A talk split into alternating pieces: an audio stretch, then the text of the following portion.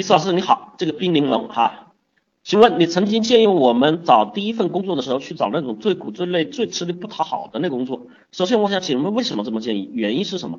第二，具体哪些工作才属于你说的这种范畴？服务类型的行业吗？能不能具体举几个例子？我第一份工作总不能去扫大街吧？谢谢老师，挺好。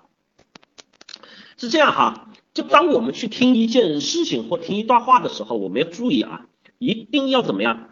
要在这个事情加入这件事情我所讲的时候的环境和语气语境。我们说断章取义的事情啊，你一定会让自己脑子越来越乱。因为为什么？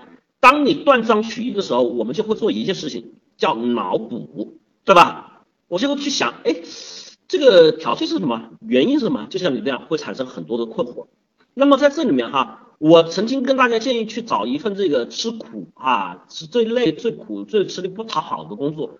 那么在这里面，我说的前提是在你在选择工作上面的时候，并不是选择工作的类型哈。注意听了，选择工作上面呢，我们要去找哪些工作呢？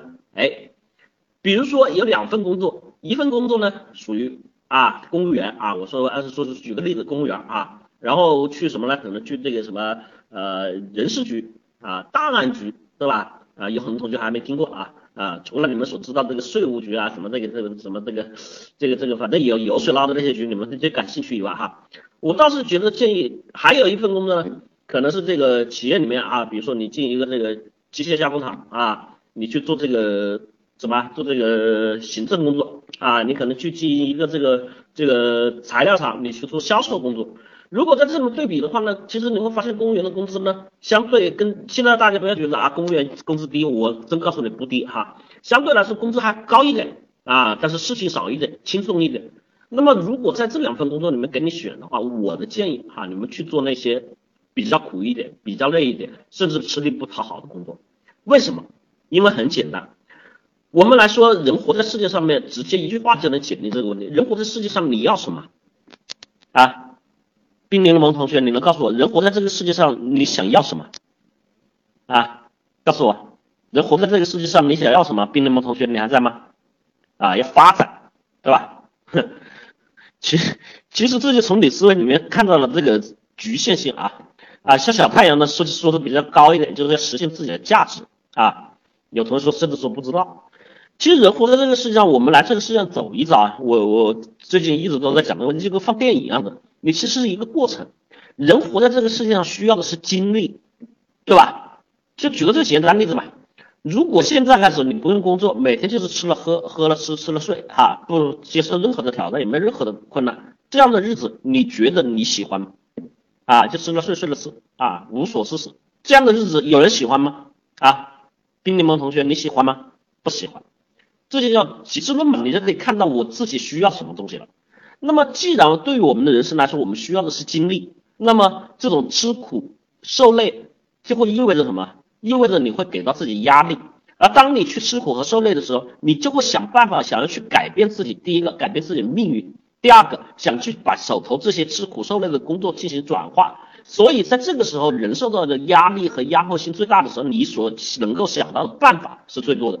然后，我们再来看事实的例子，从我们的这个纵观。古今哈，纵观世界，纵观古今，但凡是能够有所成就、有所突破之人，我们都会去讲他曾经所经历过的那些苦难，是不是这样子？对吧？所以那就很清楚了，人活着是要经历，然后但凡是能够有所成就的人都经历过苦难。我们从来没有听说过一个人从出生就是吃了睡，睡了吃，然后成就大事业的吧？对吧？他都要去经历苦难。所以在这里面，我们说了，既然是这样子，为什么从你人生的第一份工作开始？不给自己一些挑战，不给自己一些拉压力，不让自己去受一些苦，受一些累，去从而激发自己心里面的这种潜能呢，对吧？所谓的潜能，我跟就大家说，永远不是靠你脑袋里想。就我们说看过一些什么开发自己思维大脑啊去挑战自己潜能啊，永远不可能靠你想得出来。潜能这个东西啊，一定是被逼出来的啊。所以第一份工作对自己狠一点，逼自己狠一点，让自己去改变。就包括你刚才提出的一个极致性的问题，我总不能去扫大街吧？在这里面，我还是跟你说一个故事例子哈，故事。以前跟过我比较久的同学哈，呃，就会知道什么呢？我曾经说过，就有一个这个扫地的年轻人，真的是环卫工人哈，真的是环卫工人。然后最后呢，他是什么呢？哎，官居厅级哈，听到没？我就告诉你，他原来的身份是环卫工人，就是你说的扫地的啊，但是他后来的这个官职位居厅级干部啊，交通厅厅长啊，还是省厅厅长啊，所以在这里面你可以看到这个中间发生了什么事情呢？哎，很简单，他因为之前自己的出身不好。对吧？农村的又没有什么学历，所以他的第一份工作，因为那个时间也比较早啊，虽然没还不是这个完全计划经济时代，但也还是半计划经济时代，改革开放还没有那么如火如荼的进行。他能找到的工作，真的只有去干环卫工人、清洁工人。但是他不服从于命运，他通过自己的学习，哈，那个时候环卫工人每天能够打扫到最多的东西是什么呢？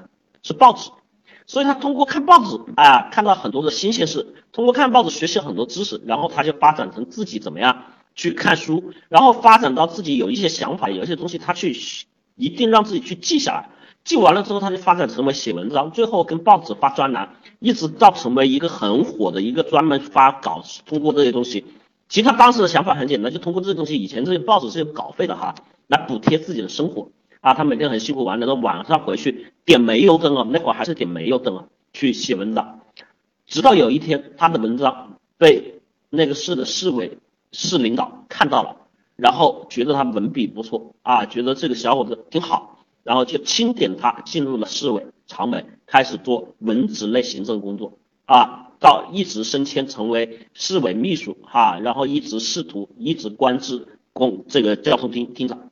所以我想跟你说这样的例子哈，只想告诉你，当然我这并不是说你一定要去什么这个这个这个这个这个什么，一定不是一定让你去去去去去干这个所谓的这个这个这个这个这个扫马路的工作哈。但是我说第一份工作，年轻人吃点苦耐点劳不重要，因为你根本就不会在第一份工作上挣多少钱，好吧？所以这是跟你的回复啊。